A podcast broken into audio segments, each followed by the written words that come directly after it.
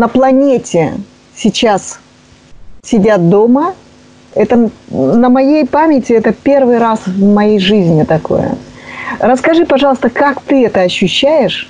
Есть ли для тебя какие-то изменения в твоей жизни?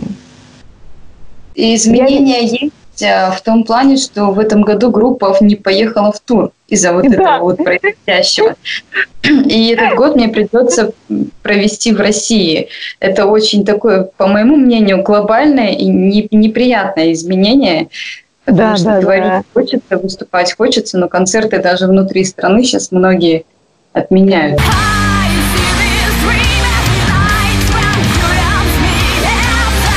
На мою личную жизнь, ну, это влияет только в плане того, что ударяет финансово, как у большинства, э, потому что тура нет. И, Конечно. собственно, да, как, наверное, вот и у вас, я не сижу полностью дома, потому что, ну, я просто тогда задохнусь творить-то все равно нужно. Я провожу время на репточке.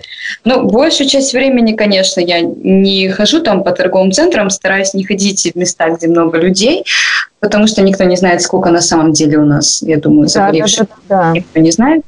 А, и как бы выглядит это быстренько в магазин, домой, на такси, там, до студии, угу. где я занимаюсь творчеством, потому что если я не буду заниматься творчеством, я задохнусь.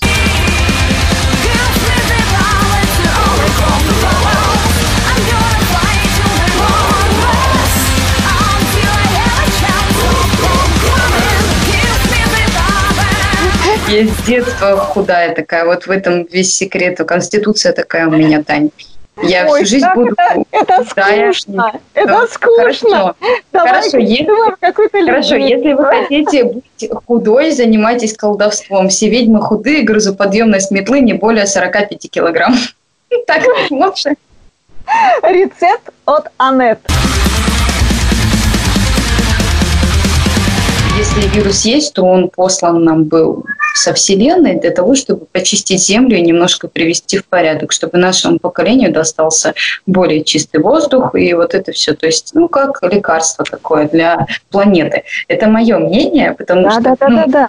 Для меня планета, энергия растений, трав, энергия Вселенной для меня очень важны вообще в творчестве и в жизни. Без вот этой вот энергетики я жить не могу. The child of Ice Wind Guys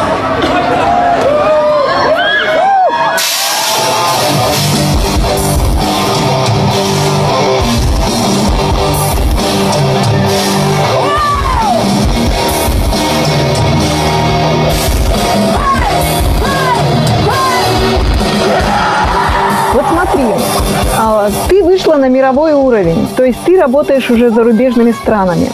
Скажи, да. пожалуйста, есть ли для тебя а, такое понятие, как эм, российский менталитет? В Европе у людей менталитет складывался не только из-за там менталитета, который там исторический, вот, и вот это все, и то, что родители воспитывали и прочее, не только, у них еще экономика получше там все спрашивают там про водку и прочее. Это выработалось годами. Русский что, будет ли пить много алкоголя человек, который счастлив, у которого есть деньги, крепкое здоровье, который уверен в завтрашнем дне?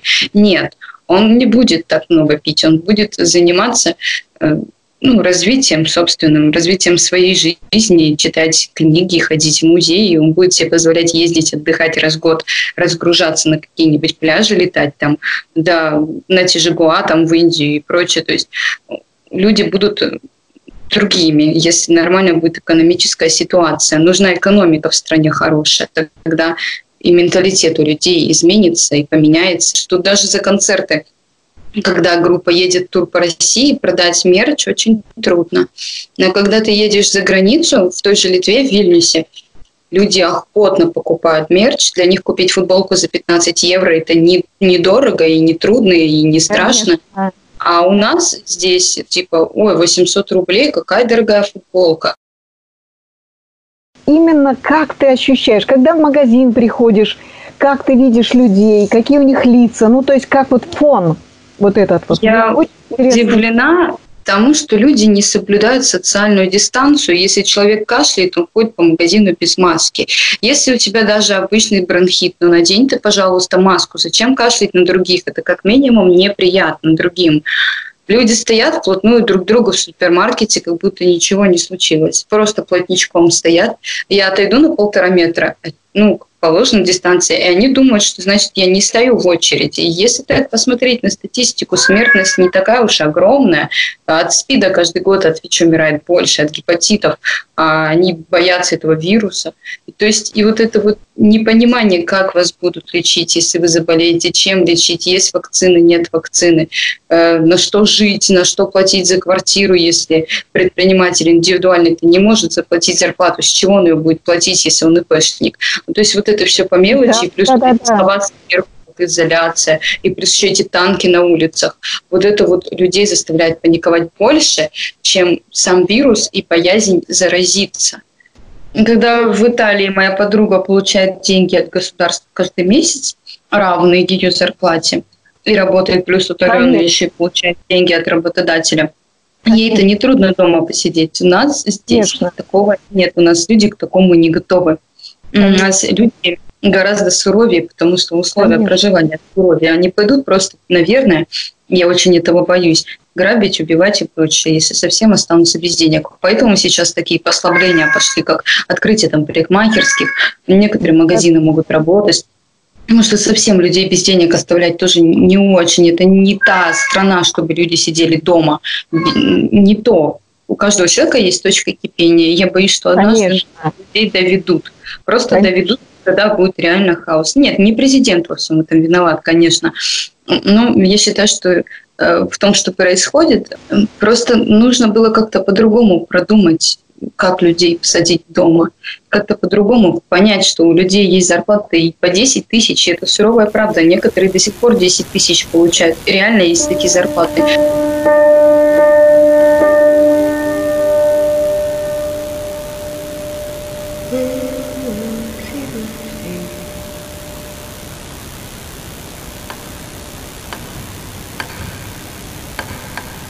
Меня вчера уж ночью э, остановила полиция, когда я шла домой.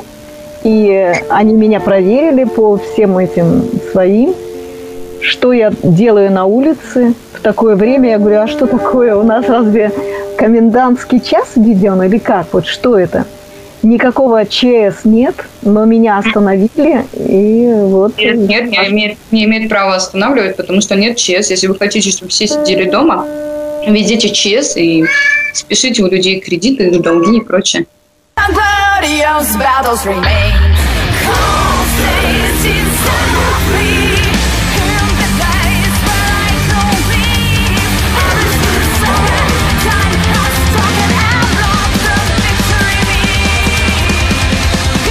В связи вот с этим обрушением всей экономики мировой, в связи с тем, что все искусство, оно потеряло сейчас какую-то свою силу, все закрыто, все немножко в таком шоке. Скажи, пожалуйста, чувствуешь ли ты будущее? Я вижу мою группу и себя на крупнейших опенейрах мира, на, на крупнейших металл-площадках, в турах по Европе, по США, где угодно, в Новой Зеландии, в Австралии. Я не сдамся просто так, поэтому, ну, просто это я. Я как маленький танк. И мне многие друзья потом говорят, что Анька – это танк. Вот у нее проблема, а она вот, пойдет, пойдет, пойдет, пойдет. Поэтому ничего удивительного. И хуже были времена, и бывало такое, что страшнее гораздо потерять себя сейчас, Таня, не экономику, а страшнее, еще страшнее гораздо потерять себя и свою мечту. Как бы будущее, ну, я считаю, что с одной стороны это даже хорошо это покажет нам, что действительно стоит ценить в этой жизни, что важно, что гораздо важнее пойти отблагодарить медика, купить ей коробку конфет и тяжелый труд, чем потратить эти деньги, чтобы посмотреть фильм про Харли Квин. Харли Квин, она всегда была в телеке, в комиксах и будет там. А настоящие герои, они среди нас. И вот, вот этих людей надо ставить на первые места, надо им во всем помогать, потому что они сейчас выполняют тяжелый адский труд, и вот, мне кажется, в будущем они должны иметь фанатов, а не певцы, музыканты, артисты. Вот они должны иметь фанатов, а не мы. Но да, для да, нас да. Тоже есть. И оно будет, если не сдаваться. Вот вы столько лет тоже работаете с театром, вы же не сдались. И с такой, простите меня, маленькой дыры мира, как Комсомольск, ездите, ну, как бы на гастроли по Европе, как и моя команда. Сколько бы у меня не сменилось музыкантов, пока я есть в этой группе, она будет ездить, выступать, творить продвигаться. Ну и да, сейчас... Да, да, да, да. Сейчас как бы хорошее время для того, чтобы раскручивать свои социальные сети и привлекать больше фенов к своему творчеству. У меня сейчас менеджеры активно работают над раскруткой Инстаграма. Я тут недавно проснулась, увидела, что у меня 20 тысяч подписчиков. Я такая, вау, ничего себе! Круто! Как бы я петь начала в первом классе в школе. Хоть меня и не брали там в музыкалку. Преподаватель по пению в школе в обычной сказала, а вот Анечка марширует лучше всех.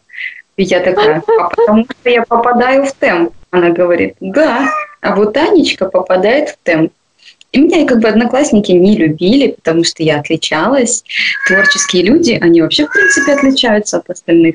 И ну, было не, нелегко, тяжело. Вот меня вот эти суровые испытания в школе научили тому, что надо за себя бороться, идти дальше и работать, работать, работать. Ну и вот Наверное, благодаря вот этим трудностям, скорее всего, и воспиталась какая-то закалка. Но мне кажется, что у многих людей, которые добились чего-то реально великого, были какие-то трудности. Того же Джеймса Хэтфилда из «Металлики». А Ларс Уллерих вообще не играл, не умел играть на барабанах. Они его в группу взяли, потому что у него были деньги, связи. В итоге он хорошо сейчас долбит свои «Металлики», не знаменитый на весь мир. То есть, да, как бы Тарью Турунен, вокалистку Найтвиш вообще в школе, бывшая вокалистка Найтвиш, Тарью Турунен, ее вообще в школе избивали, и у нее вообще очень тяжелое было детство и тяжелое время в школе. Но она стала великая, она королева металл-музыки современная. И вот ее все очень сильно любят. Чтобы не любить Тарью Турунен, я не знаю. То есть, ну, как бы... Обалдеть! Да, вот твои, было, были... Скажи, да-да-да, вот твои предпочтения, у тебя есть такие, да, звездочки, за которыми ты тянешься? Конечно, конечно, есть, я да? же на них смотрю, э, читаю про разные там жизненные пути разных групп, как у них все складывалось, какие были проблемы, потом понимаешь, что наши проблемы – это еще ничего по сравнению с их проблемами. И все равно стараешься, чтобы цель достичь. Вот есть цель, например, вот хочу там попасть на какой-то, вот, например, крупный open в Европе, и все тут и продвигаешь соцсети, выходишь на лейблы, чтобы тебя да, заметили. Да, да, да. И работаешь, работаешь. Да, это большая-большая работа. Я согласна. Это не так просто, как да, некоторые конечно. думают. Ты там на все готовенько сели. Но из звездаты. Не, нифига, надо трудиться годами, десятилетиями. Вон, Within Temptation в 86 году основались, и только в 2007 люди узнали про Within Temptation, что есть такая группа в Голландии, там есть Шарон Денадель, вокалистка. И все такие, вау, какой у него голос, какая группа. 86 год, по-моему или 90-й. А, вот в то время основались, и только в 2007 стали знамениты. А ведь они из Голландии. Конечно. А мы вообще из Комсомольска, поэтому для нас это все еще труднее. Конечно, Но тем не менее, все равно удается привлекать к себе народ и там находить организаторов концертов, букинг-агентства. И ты работаешь, ты понимаешь, что построить тур – это работа. Это не один день и не два. Да, да, это, да, конечно. Это, это все трудно, но это того стоит.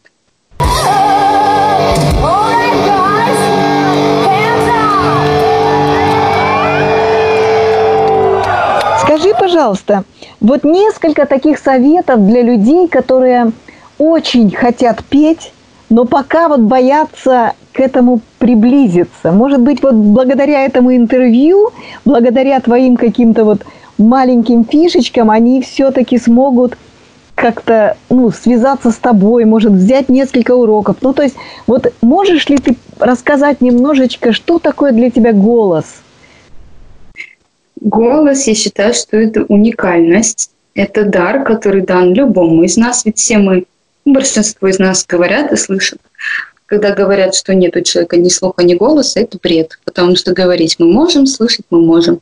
А если мы приложим к этому эмоции, технику, то мы будем петь. Я считаю, что при правильной технике с накладыванием эмоций и верой в себя все получится у любого. Хочешь петь, пожалуйста, приходи, будем петь. Ну, то есть как бы и не стесняться, конечно, человека, который будет учить петь. То есть не стесняться преподавателя по вокалу. То некоторые очень стесняются и из-за этого зажимаются, и происходят проблемы. Не, не надо зажиматься. Главное себя воспринимать. Ну вот давай, давай, вот я к тебе пришла, вот допустим, вот первый урок – что ты мне скажешь? Таня, открывай рот, да? Да, послушаю, как вы поете. То есть хотя бы любую песню, которую вы любите, надо спеть. Взяли, вот спели. Я, да, и я вот ла ла ла ла ла ла ла ла ла. Да, да, я посмотрю. И ты сразу смотришь, да? Я смотрю диапазон, прослушиваю, что человек может. И, ну, обычно те, которые даже совсем нулевые приходят учиться петь, они уже спустя несколько месяцев поют что-то, но уже то есть как бы за, де- за месяц, за неделю петь не научишься. Все вот эти люди, которые говорят, тренинг по вокалу научу петь за два дня, это бред, это невозможно. Это дар, но его надо развивать.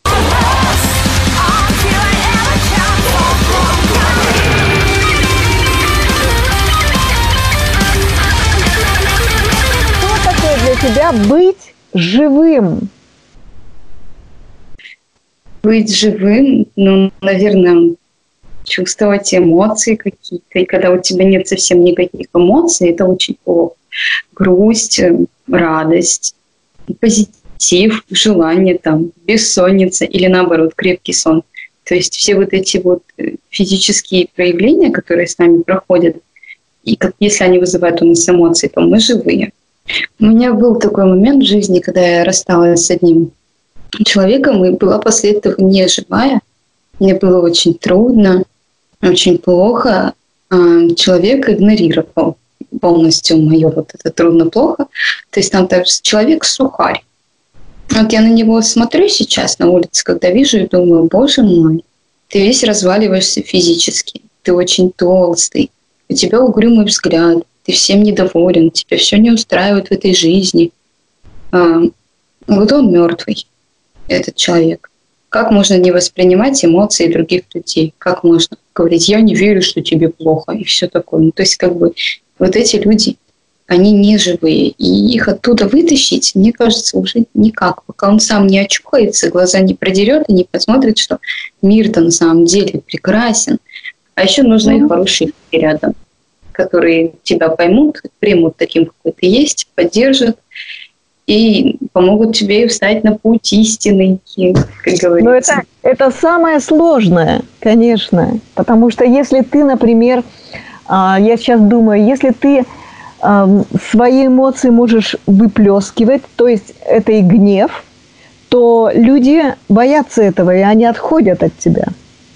Гнев я бывает выплескиваю. Ой-ой-ой, как я выплескиваю гнев. Это вот и прям... теряешь теряешь но мы, да. Но меня, не, мой муж, например, меня понимает, что такое, он только стоит.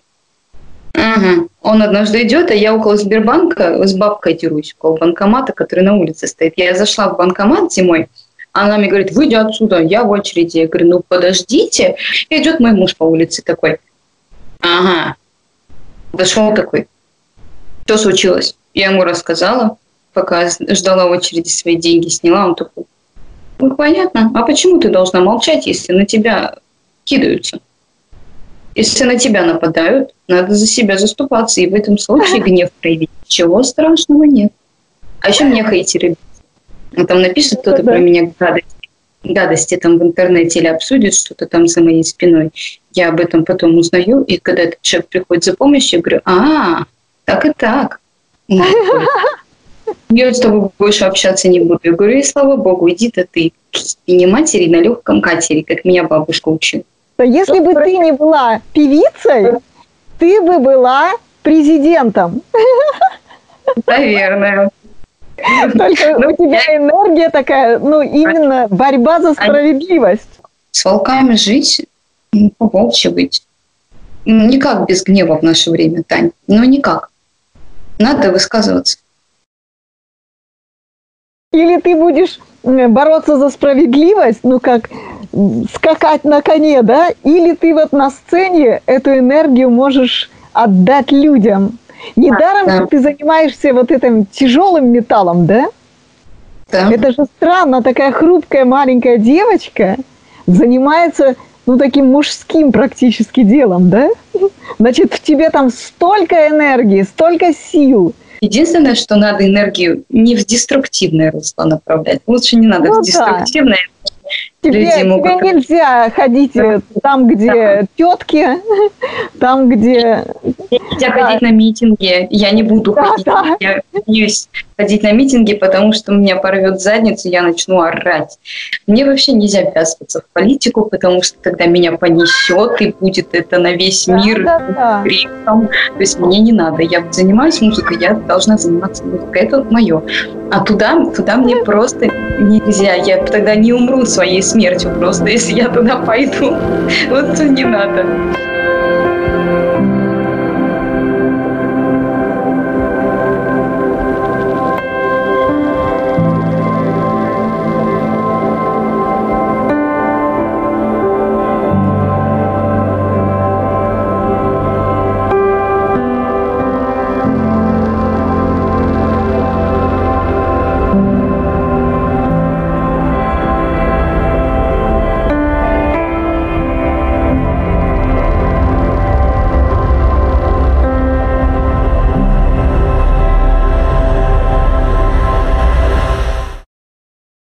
А вот все к лучшему. Знаете, Татьяна, вот правильно говорят, мысли материальны. Я перед тем, как с вами связаться, план на листочке не написала. Думаю, блин, надо было план написать, надо было план написать. И вот пока вы орг-моментами занимались, я все написала.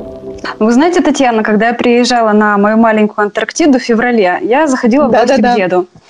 И дед, первый вопрос, даже не Оля, как у тебя дела? Первый вопрос, он мне говорит, Оля, что там по вирусу, как ты думаешь, это биологическое оружие США или что это? То есть вот, ну, дед очень много смотрит э, телевизора, Россия, да, да Первый да, канал да, и да. так далее. И вот его это вопрос волновал. Я говорю, ну, не знаю, а до нас еще эта волна до России даже не докатилась. Это все было в Китае только. Ну, то есть дед мой думал, что это биологическое оружие США. Э, и я что-то как-то тоже не имела никакой позиции по этому вопросу. Но вы спросили, как я сейчас себя чувствую, как я отношусь к этому, к этой пандемии, да, я скажу, э, мне кажется, что все происходит не просто так. И ну, вот я вот верю в какие-то такие штуки, знаете, что вот Бог там наслал вот эту пандемию, чтобы люди как-то объединились, потому что вот я себя поймала на такой мысли. Э, мне кто-то прислал видео, как э, в Аргентине медик показывает, как собрать маску из подручного материала. Fold it to the middle from the bottom. Fold it to the middle from the top, fold it again to the middle from the bottom, and again from the top, and then У нас у всех одинаковые интересы, нам всем нужны маски, чтобы дышать, да, и э, я почувствовала сплочение, объединение.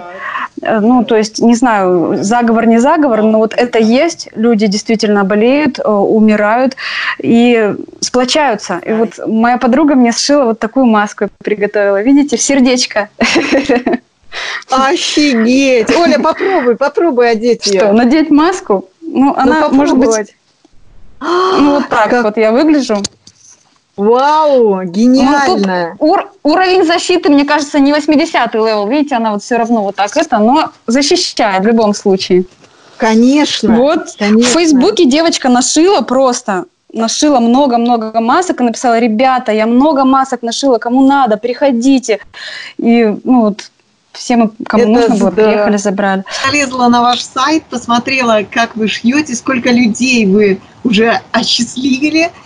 И у меня, конечно, мне хочется, что заставило вас это сделать? Вот расскажите немножечко. Мне очень приятно, я очень удивлена, во-первых, Танечка, я прям вас обожаю первые дни, когда все это началось, мне нужно было чем-то себя занять, чтобы просто отвлечься. И я начала их шить, залезла, там у меня были какие-то обрывки ткани, магазины уже закрывались, не было практически нигде нельзя было взять ткань. Я все, что нашла, раскроила, нашла в интернете, как это сделать. Я три дня, вот с утра до вечера, я сидела за машинкой на кухне. Муж ходил на меня так смотрел, говорил, куда ты их все денешь? Я действительно такая, у меня нет столько родственников, куда я их дену? Почесала, почесала репу, говорю, ну, фотай меня. Он меня сфотал, я просто выложила, говорю, ребята, кому нужны маски. Я вообще не ожидала, что столько народу откликнется, я их просто раздала. Потом а, стали звонить люди, Самбери э, Полина позвонила, которая интернет-магазин попросила 7 штук для курьеров. Я была в таком шоке, говорю, ребят, да я ж не швея. У меня, говорю, нет ткани. И люди просто стали покупать ткани, я шила, раздавала эти маски, ну, просто, наверное, штук 50, может 60 я за три дня сшила. И вот сегодня буквально мне э, девочка попросила сшить маски для какой-то больницы, для отделения, которое не обеспечивается масками. История, не знаю, насколько она вам важна. Я в 97-м, 98-м году, 96-й, 97-й занималась у вас в КНАМе у Лены Бессоновой. Я комсомольская просто. Я не была кабинета, вздыхала, и тут через столько лет познакомиться лично. Это прям чудо какое-то. Спасибо, Танечка, большое. И а еще, скажи, знаете, я заметила, да, Татьяна, ага, ага. что он еще и разъединяет. У меня есть история, как вот мои личные хроники коронавируса – это минус один друг. Вау, расскажи, расскажи, это очень Рассказать? Интересно. Ну вот мне интересно даже вот как бы ваше мнение по этому поводу. В общем, у меня подружка, она живет сейчас в Комсомольске на Амуре. А когда-то мы жили в Хабаровске с ней вместе, снимали квартиру, там через многое прошли. Я считала ее, правда, своей подругой, потому что ага. ну, прошли много. И вы знаете, когда начался этот, как я его называю, коронакризис, да, идеальный шторм, все совпало, я стала ей задавать вопросы. «Э, Привет, тебе тревожно? Ну, там, рубль у нас плохо себя очень чувствует, вот это вот пандемия и так далее. Я заметила, она мне как-то очень холодно и сухо отвечает. То есть раньше на мои вопросы она голосовухой мне там вообще на пять минут, а тут вот просто холод такой. Думаю, что-то не то, что-то не то. И вот наше общение, ну, все никак не клеилось. И Э, как-то я ей скинула видео, мне скинул как знакомый психолог видео советы, типа как пережить э, по пандемии вот это как психологические советы, как, в общем, не сойти с ума, неопределенность. Я ну, с благими намерениями этой подруге перекинула WhatsApp. Ну, просто ссылка на видео, без всяких прелюдий, просто ссылка на видео. И я получила вот такой ответ. Что это за видео? Мне вот интересно, зачем ко мне лезть, если я явно, видно, не хочу с тобой общаться?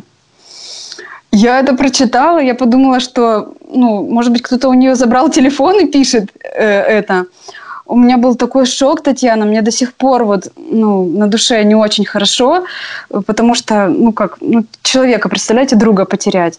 Но потом я стала думать, анализировать эту ситуацию, крутить, вникать и м, поняла, вот как бы моя гипотеза в том, что, скорее всего, моя подруга создала такой для себя, ну, как, мыльный пузырь. Радужный шар. Да, Радужный да, да, да, шар.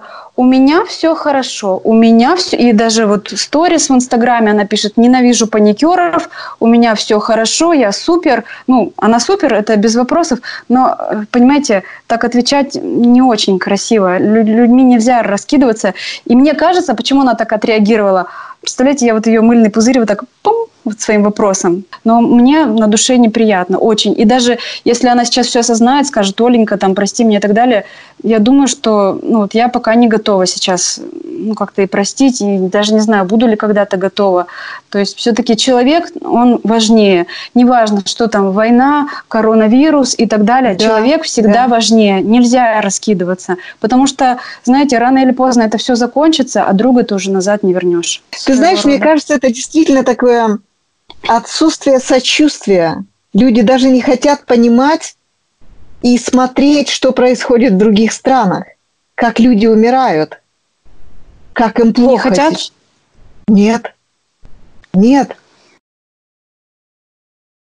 На подсознательном уровне у меня вот эта паника уходит куда-то. Ее, я ее ни разу еще не почувствовала, этой паники. Э, ну вот, паники у меня нет. Панику я не то чувствую. Есть, я я есть, эти двери да. не открываю. То есть ты в этом настоящем моменте решаешь просто задачи. Говоришь, так, это случилось, теперь угу. это долго в этом жить, ничего угу. страшного, смотрим, что можно сделать. Да? Именно так, Татьяна, именно так. А, кстати, Татьяна, вот интересно, вообще необычное ощущение, когда мне задают вопросы. Обычно я вопросы задаю по роду деятельности. Вот скажите, сколько времени прошло от момента, когда вы почувствовали панику, до момента, когда вы приняли, да, вот эти вот стадии отрицания, да, да, да. гнев, торг, депрессия? Сколько? Две прошло? недели.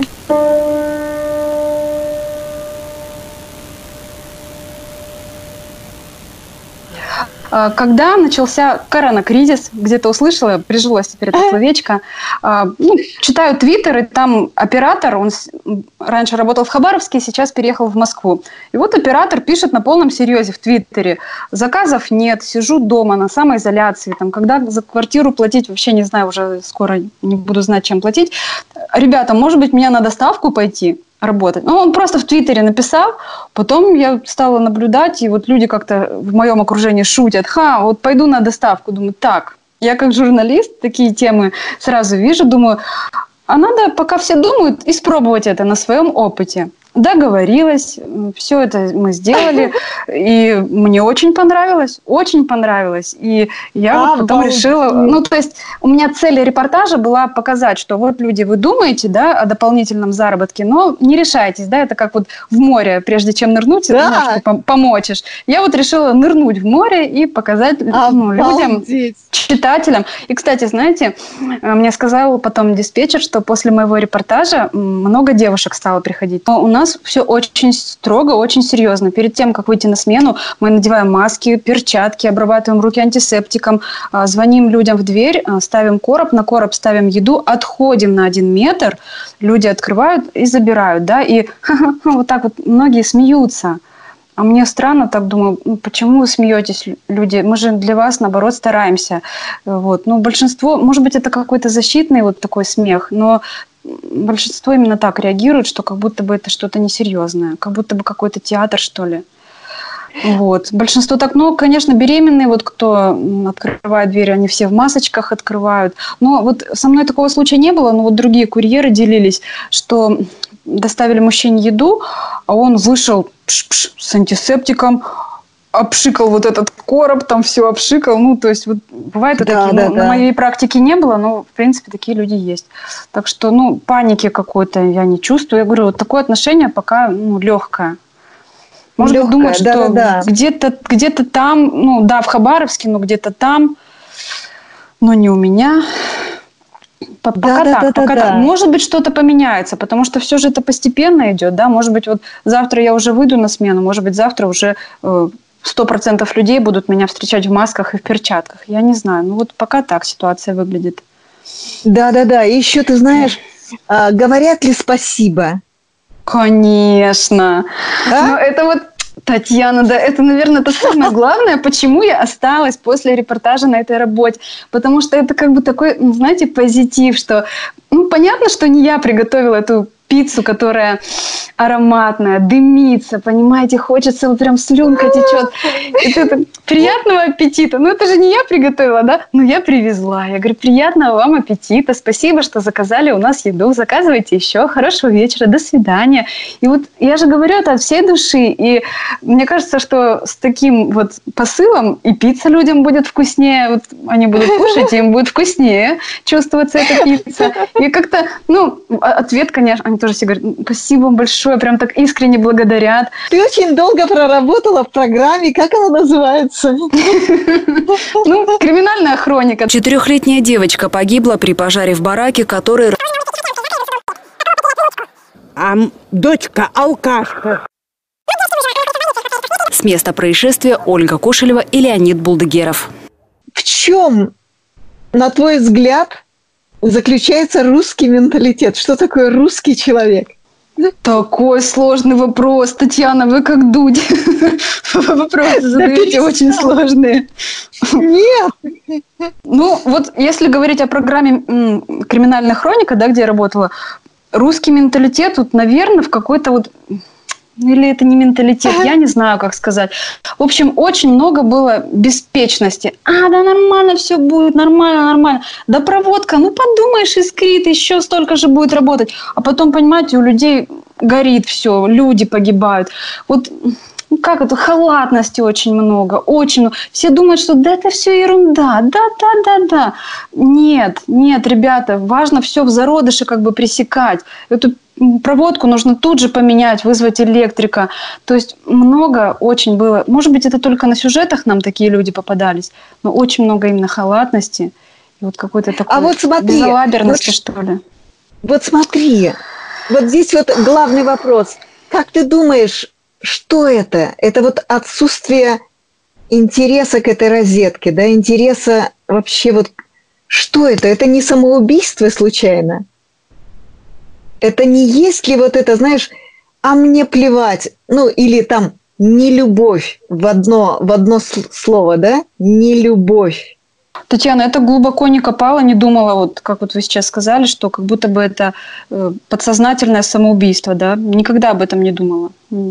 Нет, да, ну, такой... Мне казалось всегда, что это, ну, наверное, это грубо я сейчас скажу, но все-таки может быть, это от небольшого ума?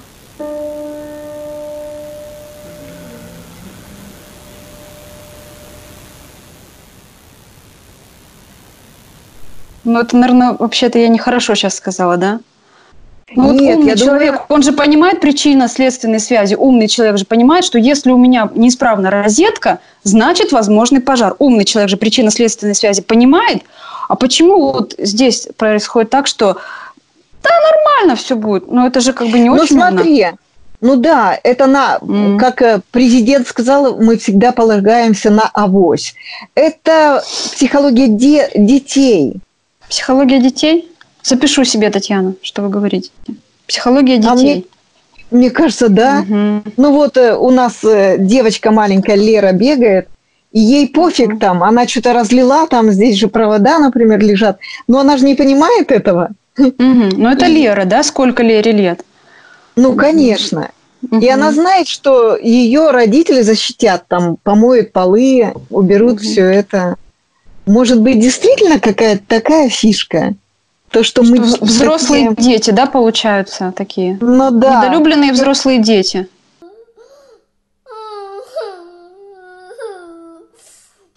Ну, такие агрессивные, стареющие дети. А, еще знаете, Татьяна, что я заметила на сюжетах? А, государство мне должно, мне все все должны. И вот, вот, вот. вы вот напишите что-нибудь, а я даже вот даже комментировать не буду. Вот еще вот, ой, тут у меня кошка ходит. Какая красивая, давай ее сюда. Моя кошка, это она уже убежала. Она любит быть в центре внимания. То в новостях по радио у меня мяукает. Мы сейчас просто на удаленке на радио пишем новости из дома. Я говорю, здравствуйте, в студии там Ольга Кошлева, работает из дома, и мяу. Алло, у меня тут прорвало трубу. А вы куда-нибудь звонили? Нет, ну вы же журналисты, приедьте, снимите сюжет. То есть вот какая-то лень. Наверное, вот если мы составляем вот этот и менталитет, то мы вот назвали что? Халатность, да? Халатность мы назвали. Лени много. Вот приедьте, почините нам все. А, есть ли у тебя такое ощущение будущего, как эта пандемия пройдет у нас? Просто давай вот погадай на воде, на кофейной гуще.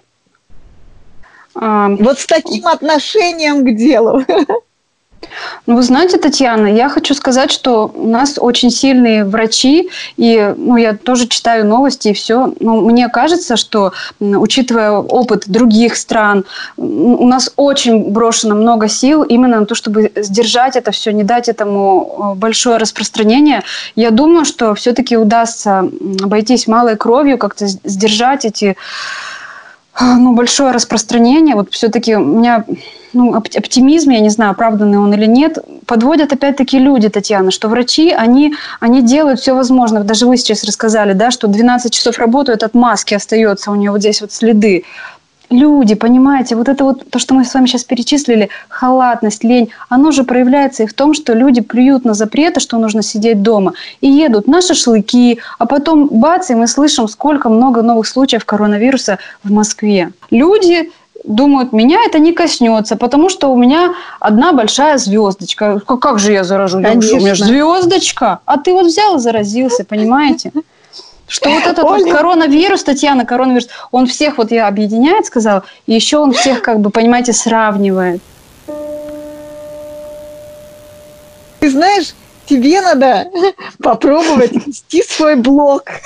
Мне там многие, Татьяна, говорят, многие. Ты безумно интересна в кадре, правда. Такая Спасибо.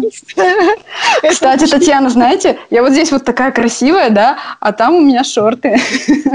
Ну, как бы удаленка она такая. Нет, нет, фантазируйте.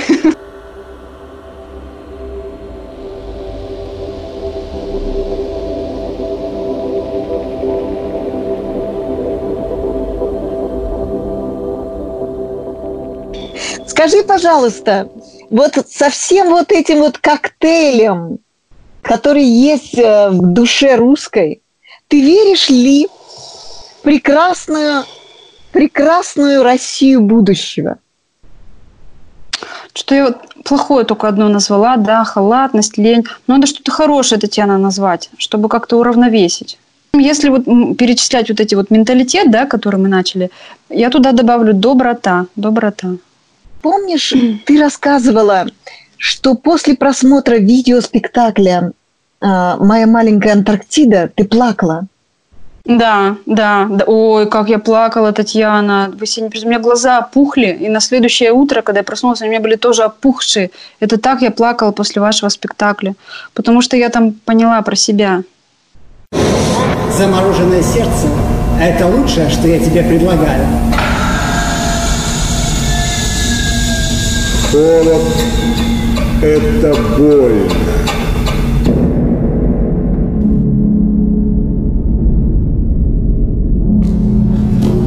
Вот, вот, расскажи, расскажи про это. Про что происходит с человеком, когда вот он в таких условиях его сжимают, он как будто находится в таком бесконечном стрессе. Мы же все так живем здесь. Ну, в каких условиях? Я вот конкретно за себя могу сказать, что вот я говорила про криминальную хронику. Странное, да, у нас интервью? Мы вроде как про доставщик еды говорили, а все равно возвращаемся к криминальной хронике. Ну, не суть. Подрежьте потом, да, как говорится. А, я сбилась немножко. А, вот я, моя личность, она стала меняться не в лучшую сторону. Ну, я пятый уже год стала работать ну, в криминальной хронике. И я стала замечать, что хоть, конечно, я в конфликтных ситуациях могу там все разрулить, но с каждым разом мне это стало делать все сложнее и сложнее. У меня нервная система истощилась. Я могла там что-то как-то тоже пойти в какой-то конфликт. И думаю, у меня мне было потом стыдно, вот когда, ну, знаете, при, при, приезжаешь на сюжет, тебе говорят, не снимайте, ты такой, а что бы мы не снимали? Ну, начинаешь перепалки, это не по-журналистски, это стыдно, так нельзя себя ни в коем случае вести. И я вот приняла решение, что надо уходить, потому что после вашего спектакля, кстати, приняла решение. Да, если бы не ваш спектакль, я не знаю бы, сколько я еще проработала. В общем, в моей маленькой Антарктиде суть спектакля по, по, по мне, да, такова, что вот лед в сердце начинает формироваться, да, и вот эта да, глыба, она все больше и больше и больше и больше. Я ваш спектакль посмотрела именно тогда, когда льдинка еще была ну, вот такая, может быть, да, она еще не разрослась. Ага. Но она уже у меня была, эта льдинка, Татьяна, она у меня уже была, понимаете? Я вот, ну, я собачилась, у меня же наушник вылетел, собачилась там с кем-то, вот, не обязательно на сюжет, ну, вот как бы начинала я конфликты с людьми. И потом меня вот как бы трясло, потом я отходила, потом думаю, господи, ну зачем же я вот нач... начала вот этот вот перепалку. Я, я перестала чувствовать любовь, Татьяна, понимаете? Сейчас буду опять плакать, потому что ну, это действительно так. Это очень страшно, когда не чувствуешь любовь. Это очень страшно. Мне кажется, что самые плохие вещи, они происходят именно, когда люди не чувствуют любовь. И я когда смотрела ваш спектакль, я вот плакала, вот как сейчас плачу, потому что у меня это откликнулось. Я думаю, господи, Оля, хватит, не надо больше ну, зла, как бы. Вот это распространять зло не надо. Я, в общем, уволилась с этой программы. И как бы меня стало отпускать. Я вот, ну, прям стала там таблетки пить, это, ну, успокоительные короче, привела в свою систему нервный порядок. И, видимо, знаете, так вселенная устроена, что вот когда я свою нервную систему в порядок привела, меня попросили выйти на смену в криминальную хронику. Ну, это разовая как бы акция, не было корреспондента. И я прихожу на смену, и все по классике просто. В эту смену случается просто там дичайший конфликт с человеком, который вез дрова, попал в ДТП, у него эти дрова по всей дороге развалились. Мы приезжаем с оператором, он говорит, ну, все вот эти маты говорит, которые только есть в русском лексиконе. А я вот смотрю на него, и вот я вот чувствую любовь уже, понимаете? У меня вот этот лед растаял. Я думаю, ну, конечно, бедный мужчина, может быть, там это был, был шанс заработать деньги, а все вот у него, ну, пошло не так, он нервничает. Я как бы в душе его пожалела, и поговорила с ним, говорю, мужчина, говорю, ну вы так не ругайтесь. Я говорю, мы же не виноваты, что у вас дрова рассыпались. Это, говорю, просто наша работа. Мы должны снять сюжет. И он как-то, ну, видно, что ему стало стыдно, вот что он так ругался. Он говорит, давай меня тоже извините, что я а вы что, тоже плачете, Татьяна? Ну, нормально. Это же зеркальные нейроны. Вот, мне кажется, мы и нашли вот эту штуку с тобой. Мне Какую? кажется, людям, людям сейчас всем очень плохо, и поэтому они как бы падают по эмоциональному тону, они не верят в будущее, их все бросили, и поэтому остается только вот, ну, вот этот момент нелюбви вот этой. Поэтому наплевать там на розетку на какую-то, понимаешь, mm-hmm. на все. Поняла сейчас, поняла, поняла. Ну, да, у такого будущего нету, конечно, Татьяна. Если мы вот да про есть. будущее какое-то говорим, надо учиться любить нам всем значит. Вот, Смотреть кажется, ваш спектакль. Да. Надо всем прислать на почту ваш спектакль, чтобы вообще смотрели и свой лед в сердце топили. Олечка, скажи, пожалуйста, что такое для тебя быть живым? А, это, Татьяна, я же, понимаете, я ваш фанат. И вот ну, вы мой учитель по жизни, вы моя путеводная звезда. И по сути, вот все, что я вам сейчас скажу, это вы меня научили, понимаете? И вот быть живым, что это такое? Быть живым – это открытые глаза. Это вот ты идешь по улице, так, так, так, все смотришь, все интересно тебе.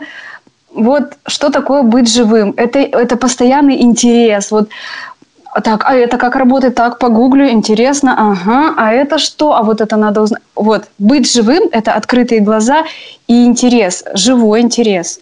Вот. Ну, это наверное, прежде всего, это самое, к себе нужно интерес проявить. Потому что, мне кажется, это так не работает, что ты вот вокруг ходишь, тебе все интересно, а на самого себя тебе плевать. Сначала должен быть ты сам себе интересен. Вот ну да, ты должен как-то проснуться, да? Угу. Проснуться, что-то там должно, какая-то роза расцвести. Да.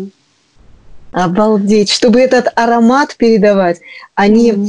они запах гнили какой-то, да, болота. Вот на доставке я поняла, что это очень важная часть нашей жизни и нашей личности. Наши российские подъезды. Театр начинается с вешалки, да, а твоя квартира, даже если в ней евроремонт, она начинается с подъезда. Так вот на доставке я обратила внимание, что большинство подъездов это ужасные, страшные подъезды, где просто даже на кнопку ты домофона не можешь нажать, потому что она плеванная. Заходишь, там все какое-то черное. И вот эмоции, которые испытываешь в таких подъездах, ну, я думаю, многие люди, которые, вот, например, если меня послушают, они вспомнят свой подъезд, или где они сейчас живут, или где снимали. Но таких подъездов, правда, большинство. Хоть там управляющие компании стараются, но люди, понимаете, вот им покрасишь, все сделаешь, они изгадят все. Это как обычно.